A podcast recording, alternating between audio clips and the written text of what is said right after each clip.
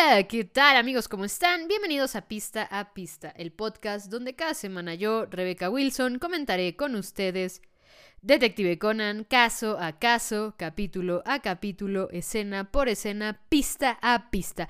Bienvenidos hoy al capítulo número 112, caso número 112. Los siete misterios de la escuela primaria Titan. Debo decir que cuando estaba escribiendo este capítulo, justo, o sea, en el momento que estaba escribiendo el nombre de este capítulo, eh, antes de iniciar mis notas, eh, justamente hago notas iniciales previas a, un main no roulette mawashite. Y en esas notas iniciales justamente eh, estaba pensando en si los siete misterios era alguna cosa como, como de la cultura en Japón, porque el anime de Hanako-kun y tal tiene como subtítulo también como los siete misterios de la escuela whatever, ¿no? Eh, entonces, o del instituto, algo así se eh, tiene como subtítulo el, anime, el manga de Hanako-kun. Creo que es el manga, el anime creo que no.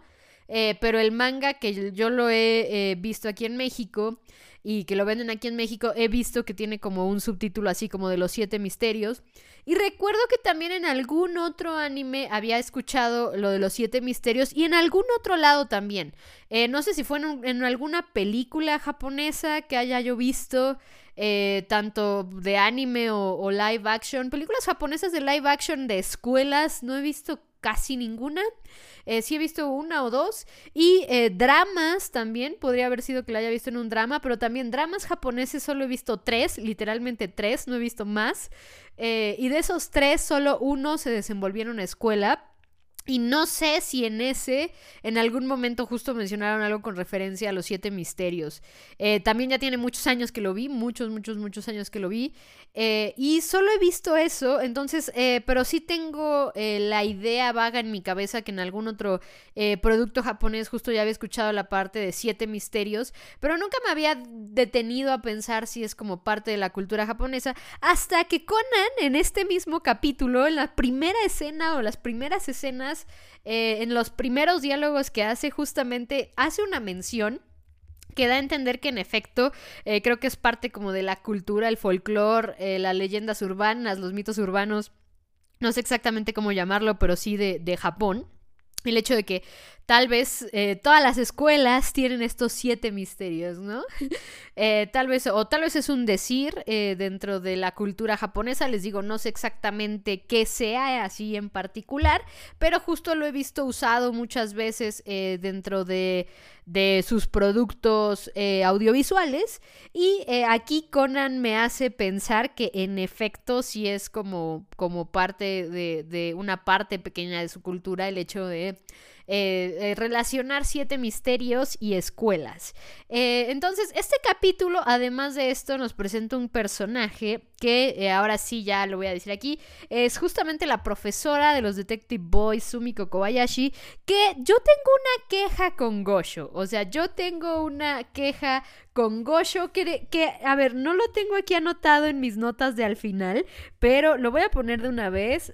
Queja con Gosho, queja con Gosho, para hablarlo al final del capítulo. Para hablarlo al final del capítulo, creo que ahorita hablarlo al principio no serviría de mucho porque justamente este capítulo solo nos presenta Kobayashi pero Kobayashi es una queja que tengo con Gosho.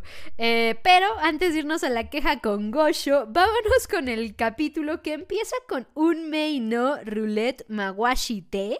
El opening emblemático para mí me gusta muchísimo, de verdad me gusta muchísimo. Y les digo, la letra es hermosa, o sea, de verdad es hermosa la letra de un Mei no Roulette Mawashite.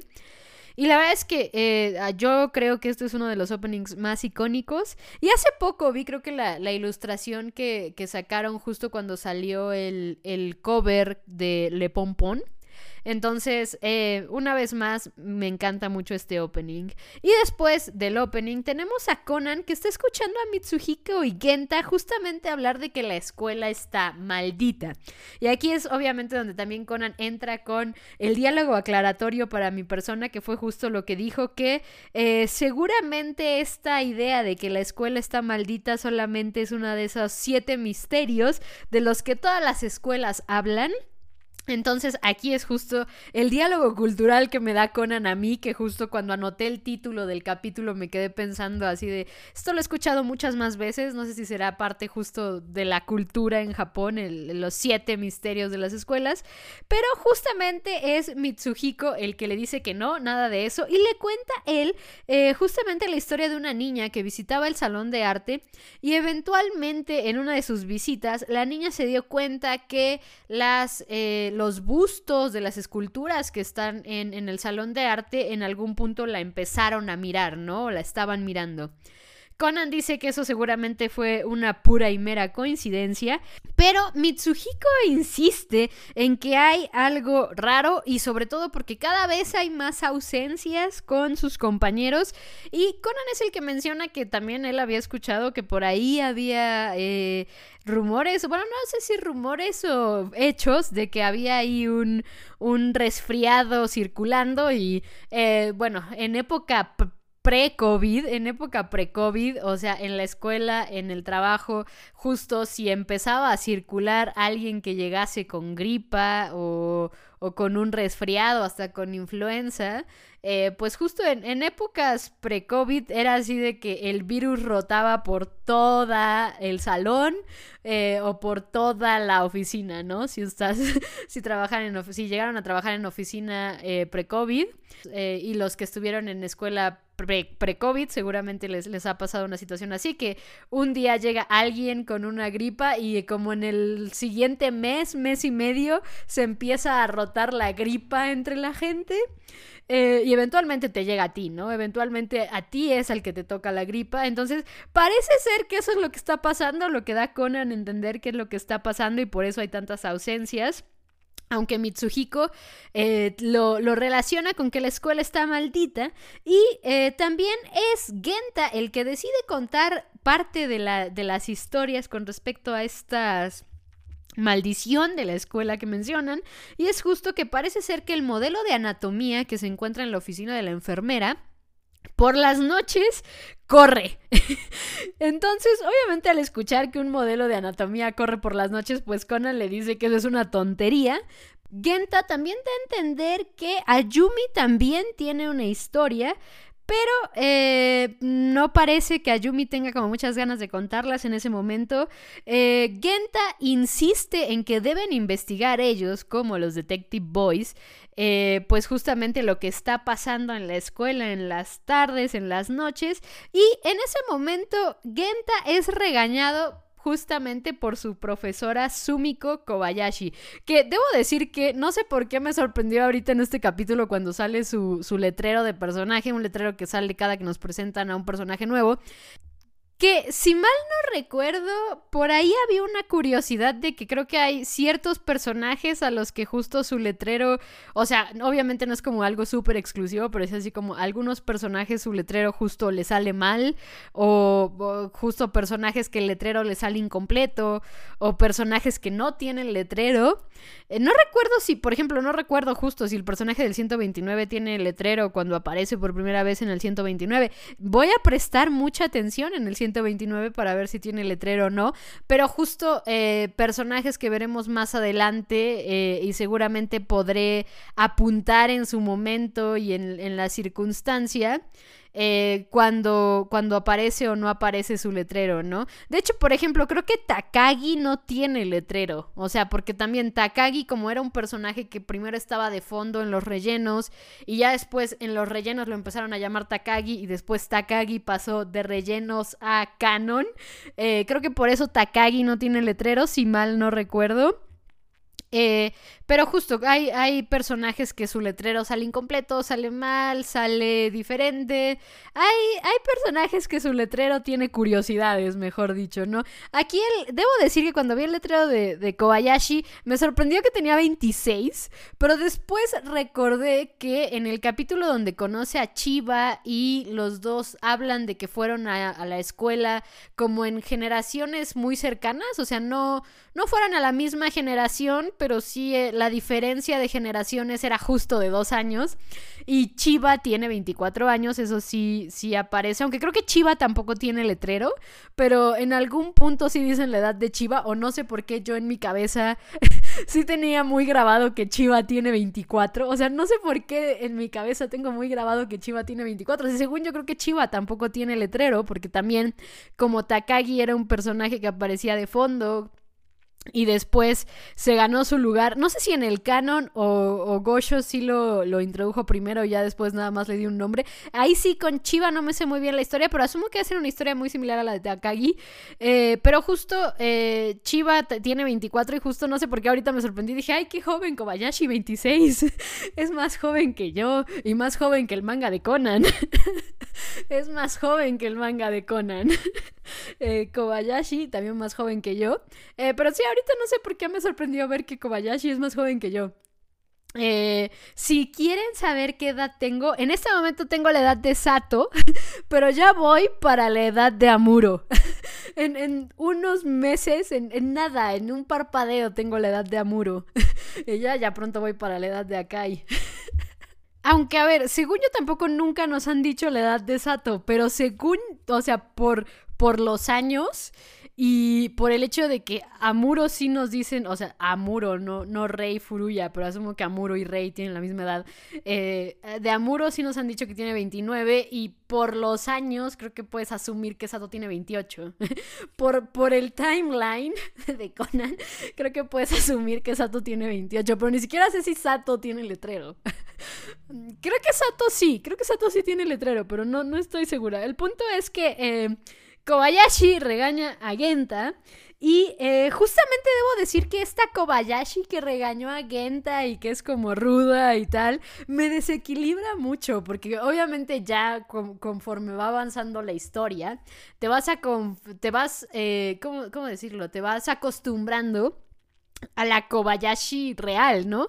Porque bueno, justamente en este capítulo aprendemos que esta Kobayashi dura, regañona, eh, estricta, es en realidad pues una, una, una, apariencia que quiere dar Kobayashi hacia los niños eh, por una situación que le pasó, ¿no?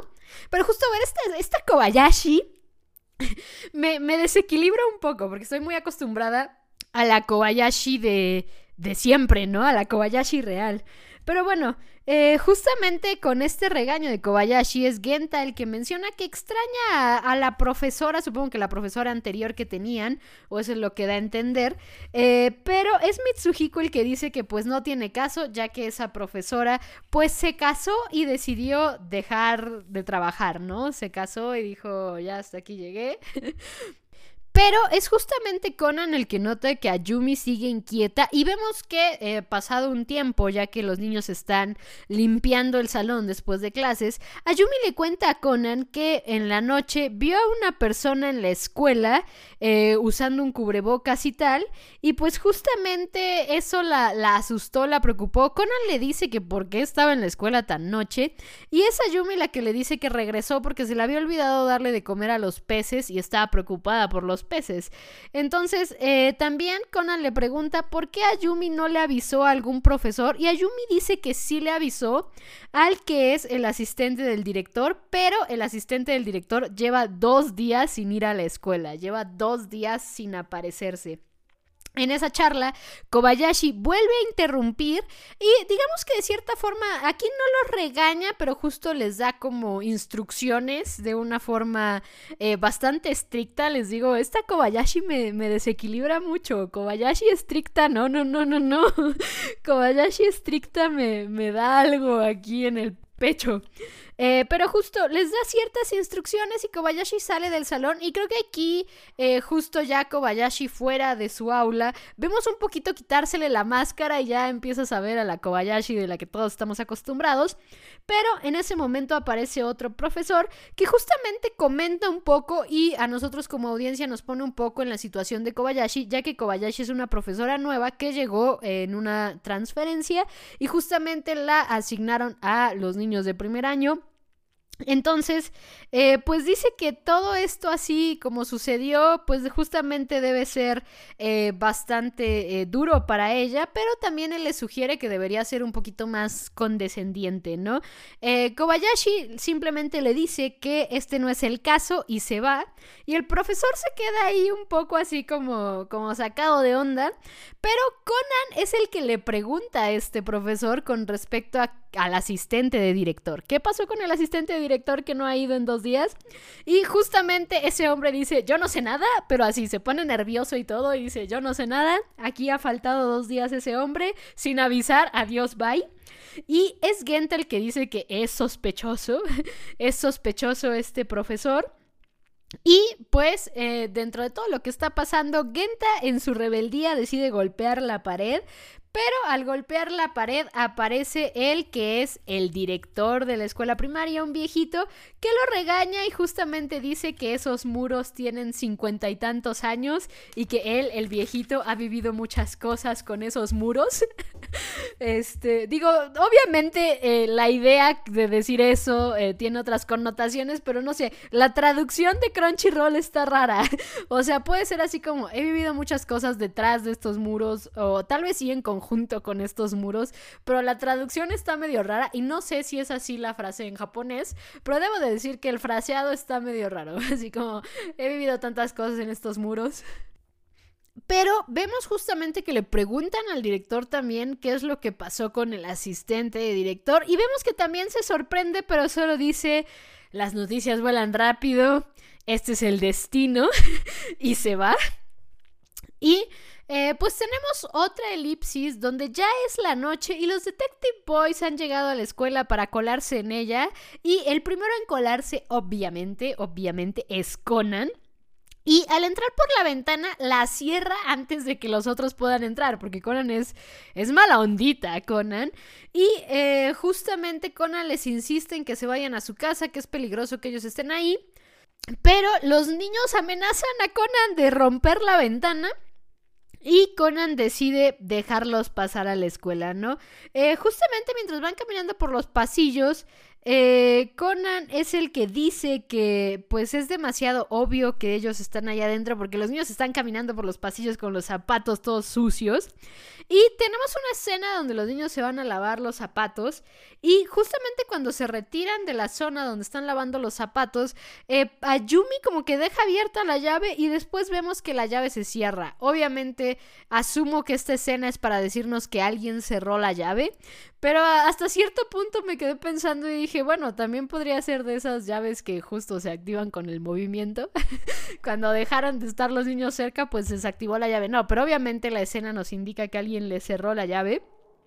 Y eh, obviamente una de sus primeras eh, visitas dentro de la escuela es el salón de arte, que es donde los bustos se movieron para mirar a la niña.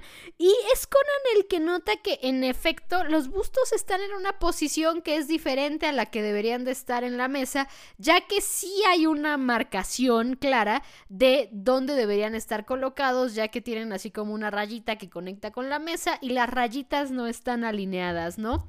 Entonces Conan piensa que seguramente eh, lo que dijo Mitsuhiko no es solo un rumor y sí es verdad que al menos estos bustos los movieron.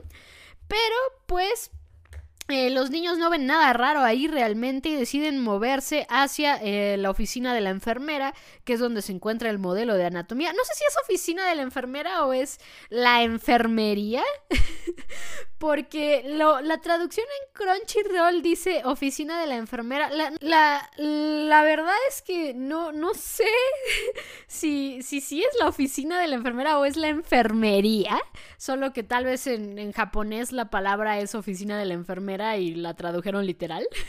o sea, no sé si eso es lo que pasó porque sí, o sea, utilizan la palabra la oficina de la enfermera, pero asumo es la enfermería. Eh, pero justo, van a buscar ese modelo de anatomía y Ayumi al verlo, al encontrarlo, se asusta y se echa a correr. Al echarse a correr choca con una caja grande y en esta caja grande hay varios eh, muñecos de tela como estos que utilizan en los eh, en las obras de marionetas, eh, de títeres. No sé si títeres es, es que no sé si son títeres o marionetas. Eh, tengo, tengo ahí la, duda, o no sé si son indiferentes los términos también, es otra cosa. Me declaro totalmente ignorante en ese, en ese aspecto. Eh, pero eh, los niños justamente creen que estos títeres, estas marionetas que están en la caja, seguramente son de alguna otro salón que los utilizó para alguna obra justo de, de teatro con estas marionetas. Pero justamente al verlas más de cerca se dan cuenta que hay marionetas con sus nombres, ¿no? Hay una marioneta que dice el apellido de Ayumi, que es Yoshida, el apellido de Mitsuhiko, que es Subaraya, Suburaya, Suburaya. no lo anoté, solo puse las marionetas, nombre, niños. Pero tienen los apellidos. Y Genta encuentra justo eh, la marioneta con el Kojima. Pero esa marioneta está destruida y Genta se asusta, pero los niños intentan calmar a Genta diciéndole que seguramente eh, son las marionetas de la otra clase, pero es Conan el que hace notar que en esa caja hay una marioneta con su supuesto apellido que es Edogawa y dice que ese apellido no es tan común. A ver, eh, yo ignoro si Subaraya o Suburaya y Yoshida y Kojima sean apellidos muy, muy, muy, muy, muy, muy, muy comunes. Pero yo ya pensaría que es raro que en otra clase hay tres niños que se apellidan exactamente igual a Mitsuhiko Ayumi Genta. Yo pensaría, pero luego, o sea, eh, también lo pienso, no sé qué tantos apellidos hay eh, disponibles, por ejemplo, en, Japón, o cuántos apellidos existen en Japón disponibles, como si los pidieras en la tienda, ¿no? ¿Cuántos apellidos en realidad o en totalidad hay en Japón? Porque, por ejemplo, en Corea sí, y, lo, lo vimos en el Mundial, en el Mundial de Qatar lo vimos, que tal cual toda la línea de defensa de Corea era Kim, Kim, Kim, Kim, Kim. y había dos Huang, eh, uno en medio campo y uno en ataque. Entonces, eh, justo eh, también no sé, no sé tampoco cuántos apellidos hay en Japón. Asumo que ha de haber un poco más de variedad que, por ejemplo, porque nunca he visto un, un equipo japonés, por ejemplo, de fútbol que tenga Yoshida, Yoshida, Yoshida, Yoshida, ¿no? A diferencia de, por ejemplo, el de Corea, que sí, tal cual era Kim, Kim, Kim, Kim en la defensa. Entonces, eh, justamente, eh, ya me parecería de todas formas raro que haya eh, tres niños en otra clase con exactamente los mismos apellidos que Genta, Mitsuhiko y Ayumi. Pero a lo que le resalta es que Edogawa es el apellido raro. Y hay una muñeca o hay un muñeco con el apellido o con el nombre de Edogawa. Entonces esto eh, ya le da a entender a los niños que las muñecas sí están haciendo referencia a ellos y Genta se asusta pensando que seguramente su marioneta está toda deshecha y destrozada porque él es la siguiente víctima. Pero eh, Mitsuhiko lo intenta calmar y tal, pero en el momento en el que se aleja, nota por la ventana que ahí está el modelo de anatomía del otro lado del lugar, del otro lado de la oficina de la enfermera. Y es cuando Mitsuhiko se asusta y grita. Obviamente cuando le preguntan por qué gritó, comenta esta situación y Conan regresa a donde estaba originalmente el eh, modelo de anatomía y ven que ahí sigue, ¿no? Eh, los niños creen que seguramente Mitsuhiko vio otra cosa o vio algo mal, pero Conan es el que hace notar que eh, también debajo del modelo de anatomía se encuentra el pañuelo de Ayumi que tiró y justamente ya esto le dice a Conan que sí hay alguien que movió ese modelo de anatomía. Continúan caminando por la escuela y pareciese que Ayumi se alegra de que no es un fantasma, pero Conan decide sacarse su frase de abuelita para decirle que justamente debe de darle más miedo a la persona que está ahí haciendo esas cosas extrañas en la escuela, ¿no? En ese momento, Conan nota que alguien lo está mirando del otro lado de una ventana, se asusta y camina hacia el lugar donde cree que estaba la otra persona, pero no encuentran nada, ¿no? Los niños le dicen que debe ser imposible, dado que eh, justamente por cómo se movió el muñeco y cómo se movió todo, deberían de haberse topado con esta persona eh, que, está en la escuela eh, por los movimientos y por dónde se encuentra la ventana y por, digamos, la, la logística de cómo está configurado el edificio. No podría haber una persona en la ventana donde Conan dice que había una persona en la ventana porque se habrían topado con ella en dado caso de que fuese la persona que movió el, muñeco este de, de, de anatomía. Pero Conan dice que en definitiva había una persona en esa ventana, ya que eh, justamente en, el vidrio de la ventana hay una mancha blanca y eh, pues básicamente esa mancha es de que tuvo su cara pegada al vidrio. Eh, básicamente la persona dejó su grasita en la ventana.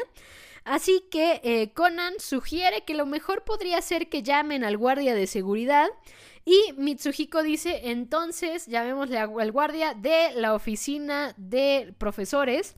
Y Conan se parece extrañado de que la oficina se encuentra abierta, pero aún así, a de esa oficina, es que llaman al guardia de seguridad, pero el guardia de seguridad está muy dormido con una botella de alcohol abrazada. Y justamente Conan hace el comentario de que no está respondiendo y aunque los niños sugieren que le haya pasado algo, Conan dice no, seguramente está borracho como siempre porque pasan los años y sigue con sus malos hábitos y entonces a Yumi le pregunta de a qué se refiere, ¿no? O sea, como que pasan los años y sigue con sus malos hábitos. Y Conan le dice que es Ran la que le ha comentado con respecto a este, este, este guardia de seguridad y sus hábitos de tomar alcohol. Y eh, después de esto, obviamente, Conan piensa que obviamente no les puede decir a los niños que ya tiene, ya tiene rato que Conan se graduó de esa escuela, ¿no? Porque pues eh, Conan Shinichi tiene 17 años y sí, ya tiene, no sé, de, ¿cuánto te gradúas de la primaria? ¿Como a los 11, 12? Eh, Shinichi tiene 17, entonces 12, 13, 14, 15, 16. Ya tiene 6 años que Conan se graduó de esa escuela, ¿no? Y ya tiene si tiene seis años que Conan se graduó de esa escuela y diez años, más de diez años, no, no, sí, diez años y 10 años que, que, Conan conoce al guardia de seguridad borracho. Pero pues Conan decide hablarle a Kogoro, que no sé en qué momento pensó que iba a ser un borracho diferente. que, que, de hecho es extraño, ¿no? O sea, Conan le habla a Kogoro para que pase por ellos porque dice, no puedo hablarle a la policía porque realmente no está pasando nada.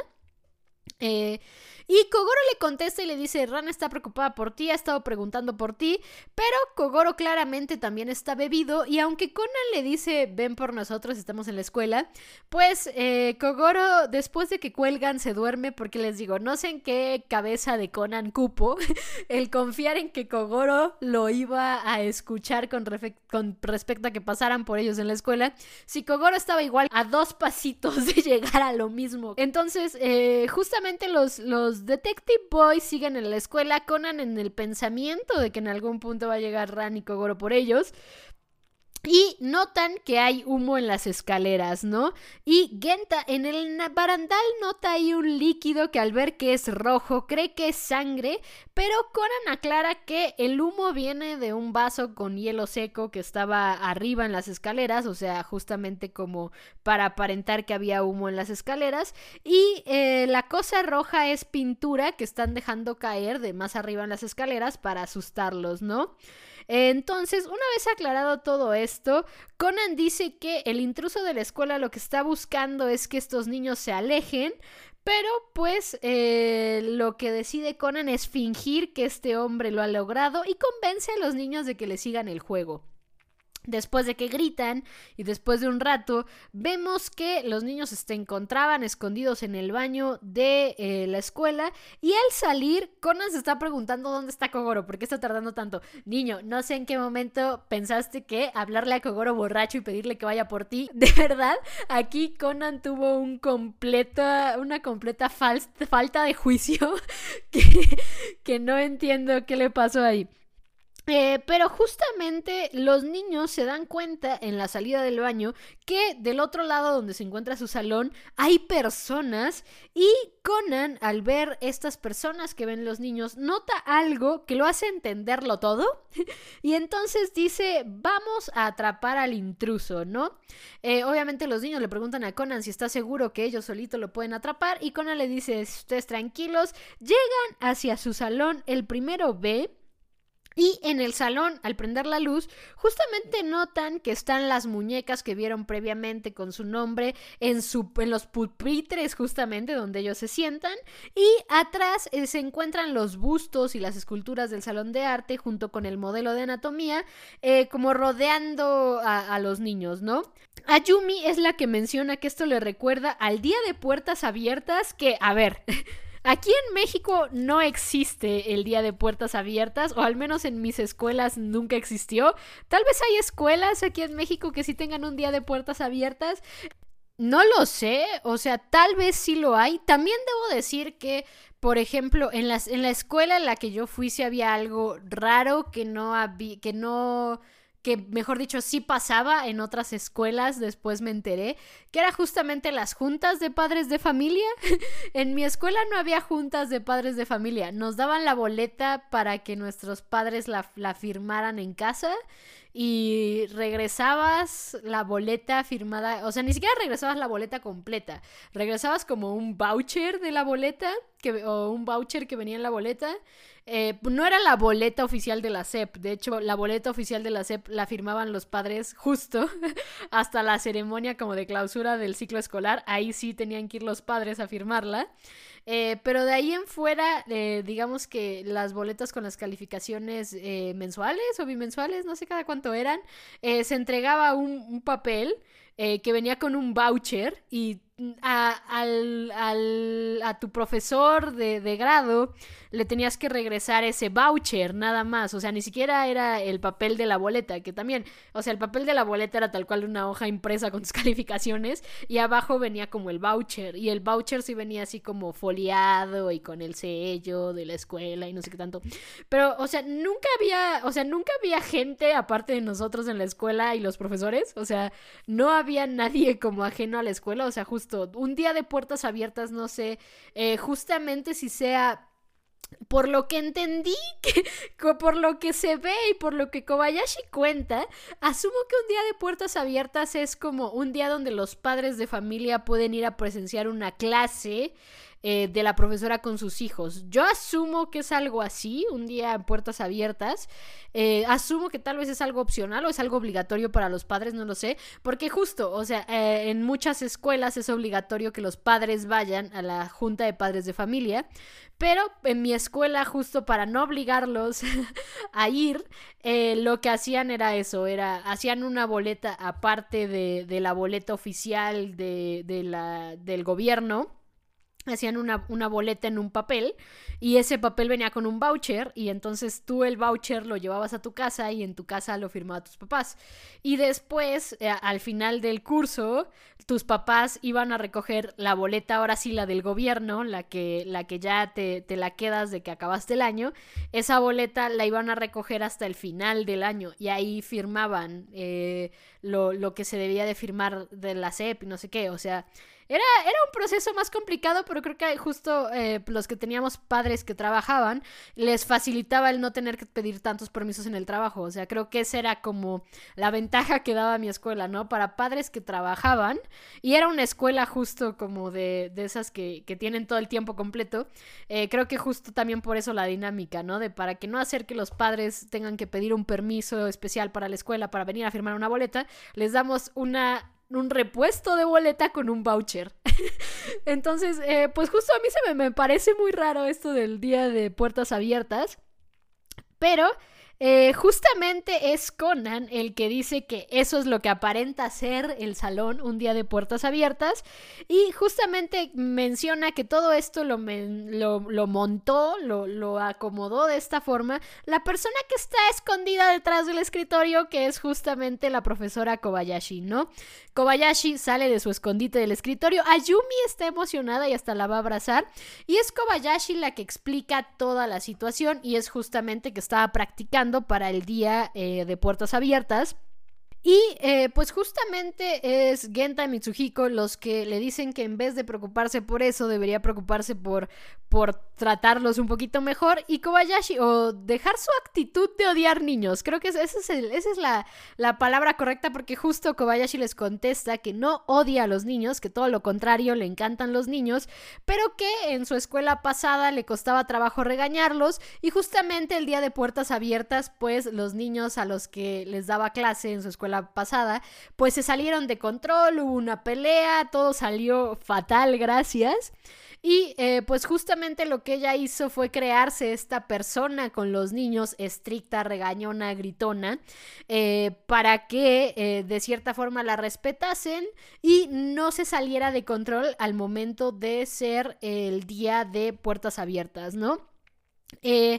Eh, Kobayashi explica todo esto, pero Ayumi también es la que le explica que, eh, de acuerdo a su percepción, eh, Kobayashi nunca fue la persona que aparentó ser porque se daba cuenta de las cosas buenas que hacía Kobayashi que ninguna otra profesora que fuera como de la actitud que demostraba Kobayashi haría. Y Kona le dice, ¿ves? No le puedes, no puedes engañar a los niños, así que es mejor que dejes de aparentar. Eh y eh, pues justamente aquí es ya cuando vemos que eh, Kobayashi va a dejar de aparentar ser esta profesora dura. Y creo que eso, eso, eso me gustó justo, ¿no? Ya vamos a tener a la Kobayashi normal, gracias al cielo. me incomoda mucho esta Kobayashi.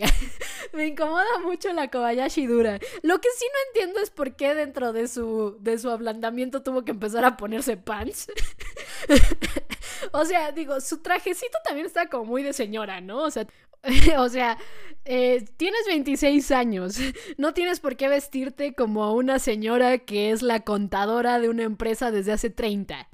Y aunque estoy de acuerdo en que dentro de, de, su voy a ser la misma persona que era antes, decidiera también dejarse de vestir como señora que hace burocracia desde hace 30 años, eh, no entiendo en qué momento dijo pants. a ver, que me encanta, me encanta su, su traje, su conjunto que utiliza. Pero tampoco entiendo el salto, ¿no? tampoco entiendo en qué momento saltó de un extremo al otro Kobayashi en su forma de vestir, sobre todo en su forma de vestir. Creo que eh, en su personalidad justo sí eh, sigue siendo una profesora bastante buena, de hecho es algo que me gusta mucho de Kobayashi, creo que es una buena profesora como le escribe Gosho. Eh, pero no entiendo en qué punto traje de señora burocrática también era parte de esa personalidad inventada y entonces dijo pants. A ver, me encanta, me parece fantástico su pants, pero no entiendo ese cambio tan radical. Eh, pero justamente eh, dentro de esto, eh, también los niños le reclaman que fue un poco cruel el querer asustarlos. Y Kobayashi dice que esa es la primera vez que los ve, que realmente solo escuchó el grito y por el grito ella regresó el modelo a la, a la oficina de la, de la enfermera y ella se quedó escondida en la oficina de la enfermera hasta hace poco, que fue que sacó todo y montó su, montó su práctica del día de puertas abiertas. Y obviamente con esto Conan se sorprende y entonces se pregunta quién fue la persona que abrió la sala de profesores.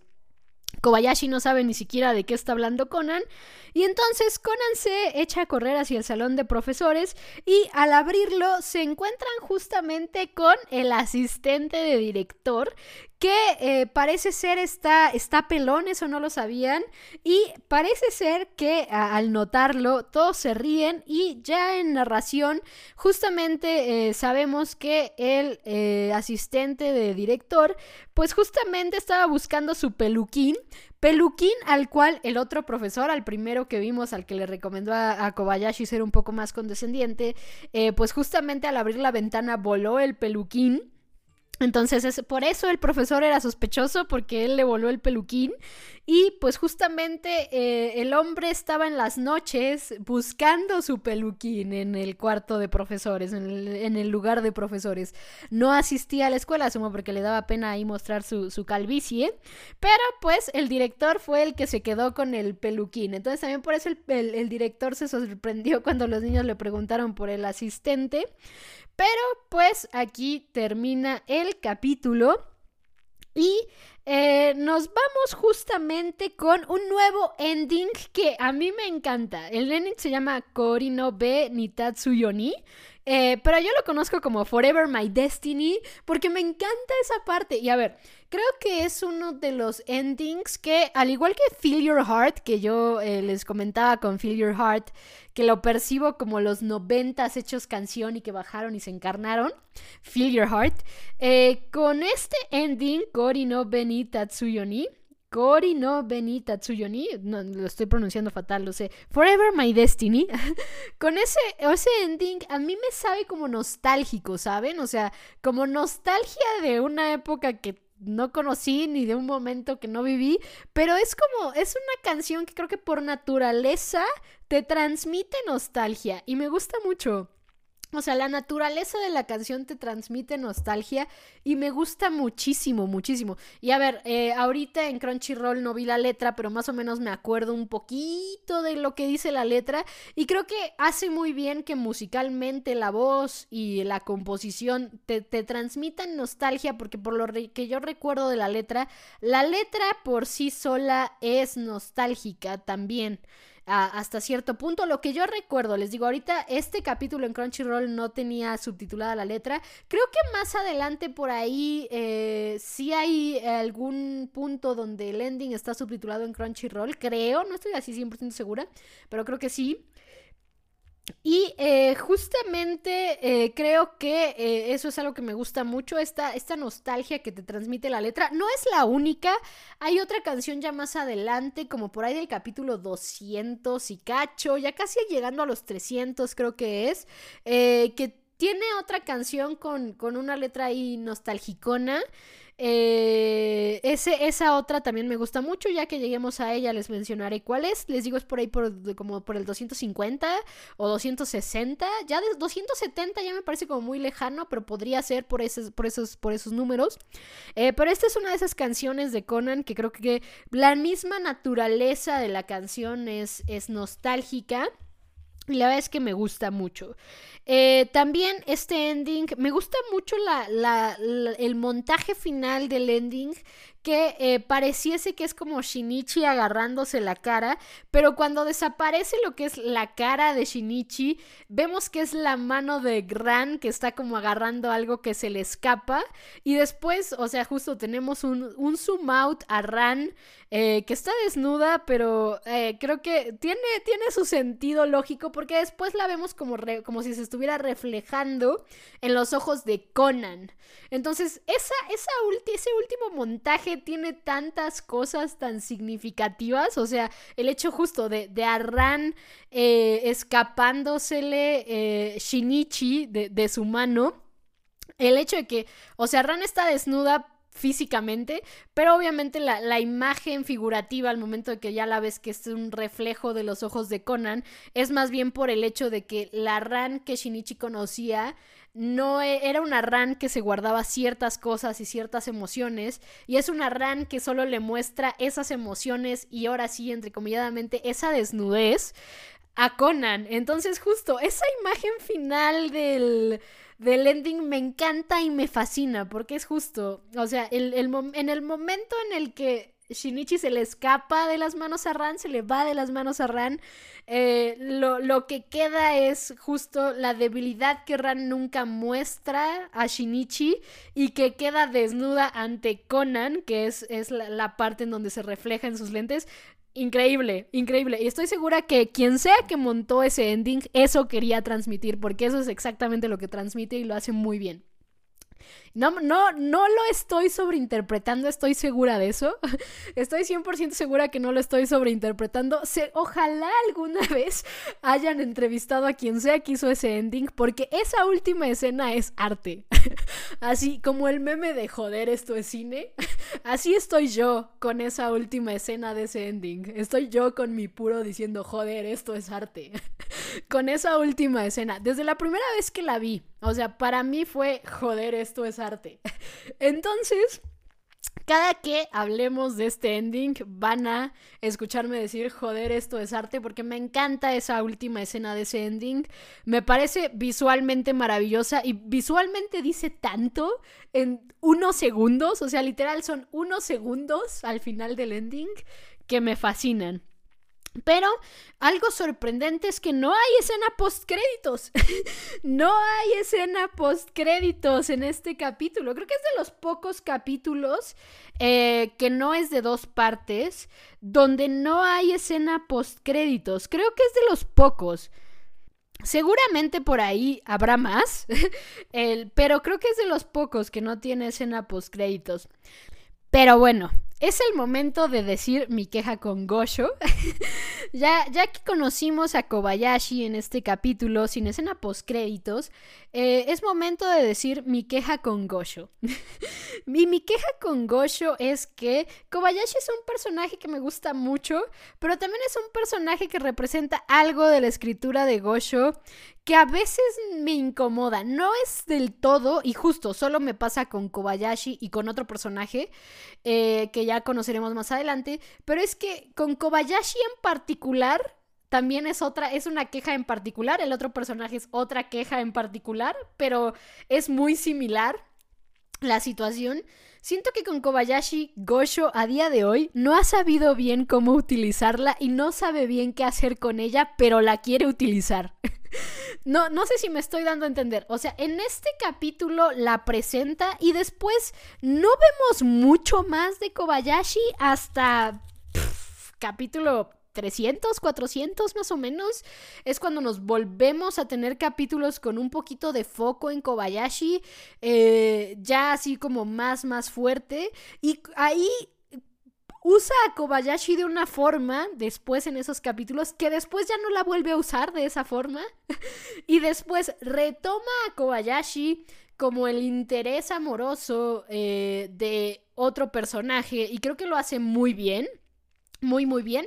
Aquí les digo, no, no digo muchos spoilers porque justo hay personas que me dicen que todavía se están poniendo al día con Conan y como no sé en qué capítulo van, no quiero hacer muchos spoilers, pero justo Kobayashi se vuelve el interés amoroso de otro personaje eh, y, y, les digo, o sea, cada vez que reaparece Kobayashi después de desaparecer un rato de la historia, reaparece como con, con otro uso para Gosho. Entonces, eh, por ejemplo, actualmente en los, en los capítulos más recientes del manga también Kobayashi ha vuelto a aparecer y ahora la utiliza para otra cosa. Entonces, mi queja con Kobayashi es que siento que Gosho no acaba de saber cómo usarla, pero quiere usarla y entonces cuando puede la usa, pero la usa de formas tan distintas en situaciones tan específicas que creo que de todos sus personajes que él ha construido muy bien, o sea, porque ha construido un mundo de personajes increíble. O sea, pero de verdad, un mundo de personajes increíble ha construido Gosho. Y creo que uno de los mayores éxitos que pudo tener Detective Conan eh, dentro, de, dentro de su franquicia fue justamente el separarse un poco de Conan y también darle peso a el otro mundo de personajes. Y entonces no solo ves Conan por Conan, que sí, o sea, te, te, te tiene que gustar Conan, obviamente, ¿no? Pero puedes ver Conan por Ran, puedes ver Conan por Sonoko, puedes ver Conan por Takagi, puedes ver Conan por personajes que aparecen más adelante. Puedes ver Conan por X, Y o Z. Entonces, eh, justamente creo que eso, eso es lo que eh, me gusta mucho de la escritura de Gosho, que hace una construcción de personajes tan buena que muchas veces no solo ves Conan por Conan mismo, sino que ves Conan por el mundo de personajes que tiene. Y esperas capítulos con Heiji, esperas capítulos con Kaito, esperas capítulos en Osaka, esperas capítulos en Kyoto, esperas capítulos en Nagano, esperas capítulos en Gunma, esperas capítulos con la policía metropolitana, esperas capítulos con los niños, esperas capítulos con Ran, esperas capítulos con Sonoko, o sea, llega un punto en el que construye un universo tan, tan, tan completo donde todos los personajes tienen cierto encanto y Kobayashi tiene su encanto, o sea, Kobayashi tiene su encanto, pero a diferencia de todo su mundo de personajes, Kobayashi todavía no la puede definir bien.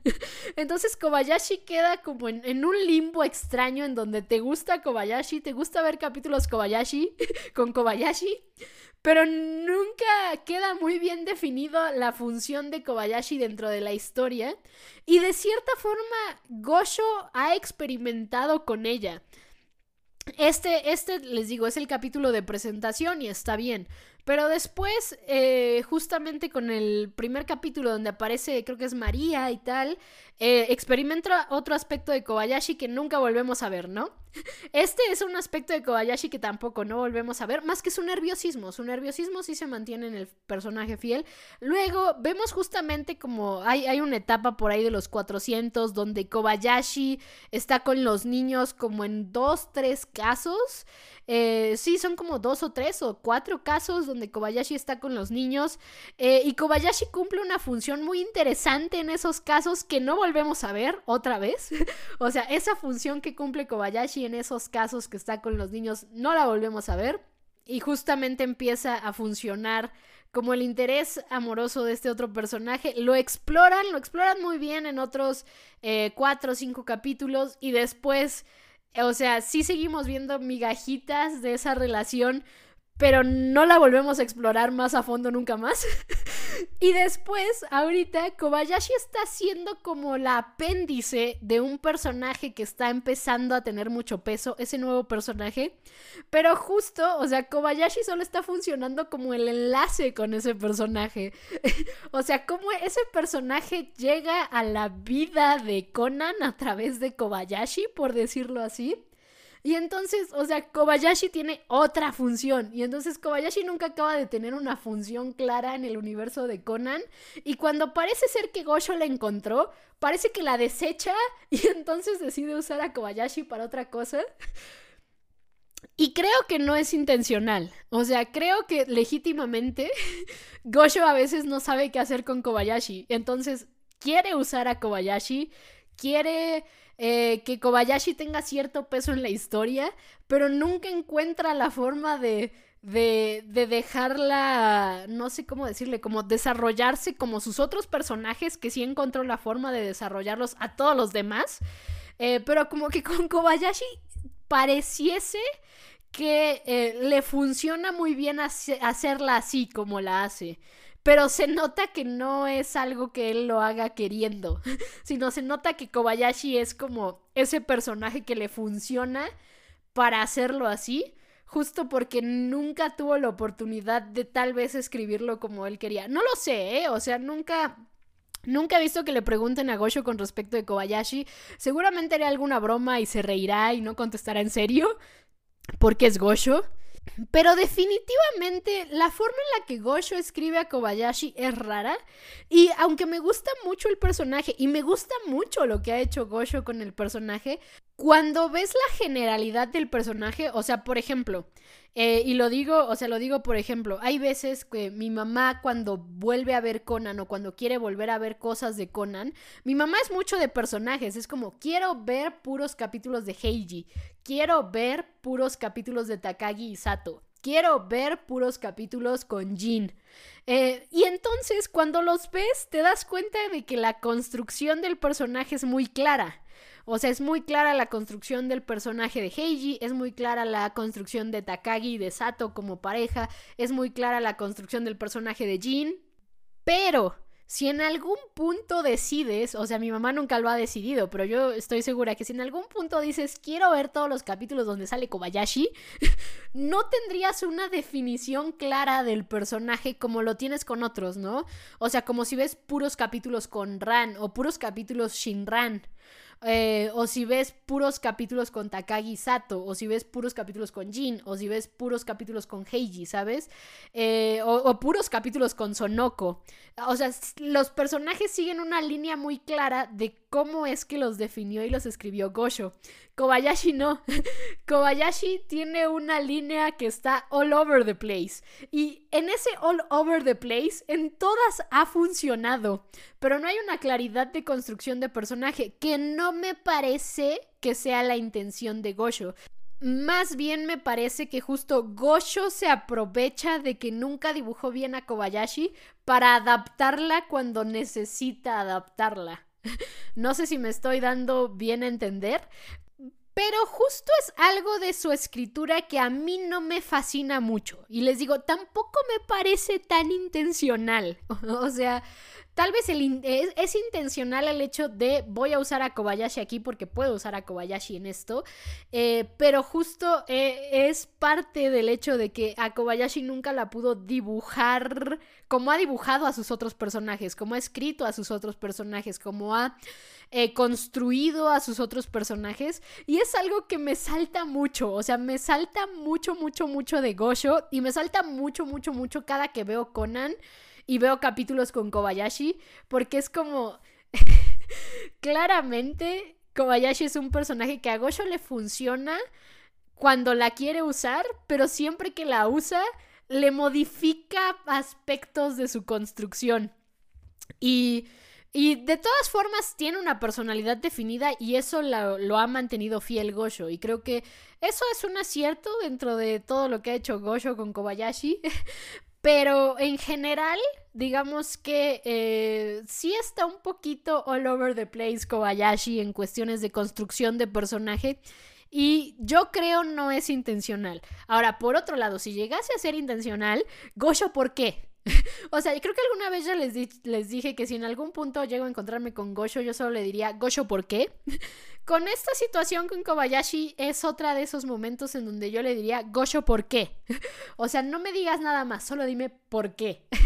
Eh, si es que fue intencional. Si no fue intencional, es justamente eso, ¿no? Es un Gosho utiliza al personaje cuando quiere utilizarlo y le cambia aspectos de su construcción porque sabe que puede cambiarle aspectos de su construcción porque nunca lo ha podido construir bien. Que a ver, de, de, cierta forma no es un defecto en la escritura de Gosho, solo es una cosa que a mí no me gusta de la escritura de Gosho. Y con el otro personaje que también cuando aparezca voy a volver a... De hecho, cuando aparezca ese otro personaje va a tener un poco más de peso que con Kobayashi. Con Kobayashi voy a retomar esto cuando regresemos a Kobayashi en algunos, varios capítulos más adelante. Pero con el otro personaje, a diferencia de con Kobayashi, creo que con el otro personaje mi problema es mucho más claro.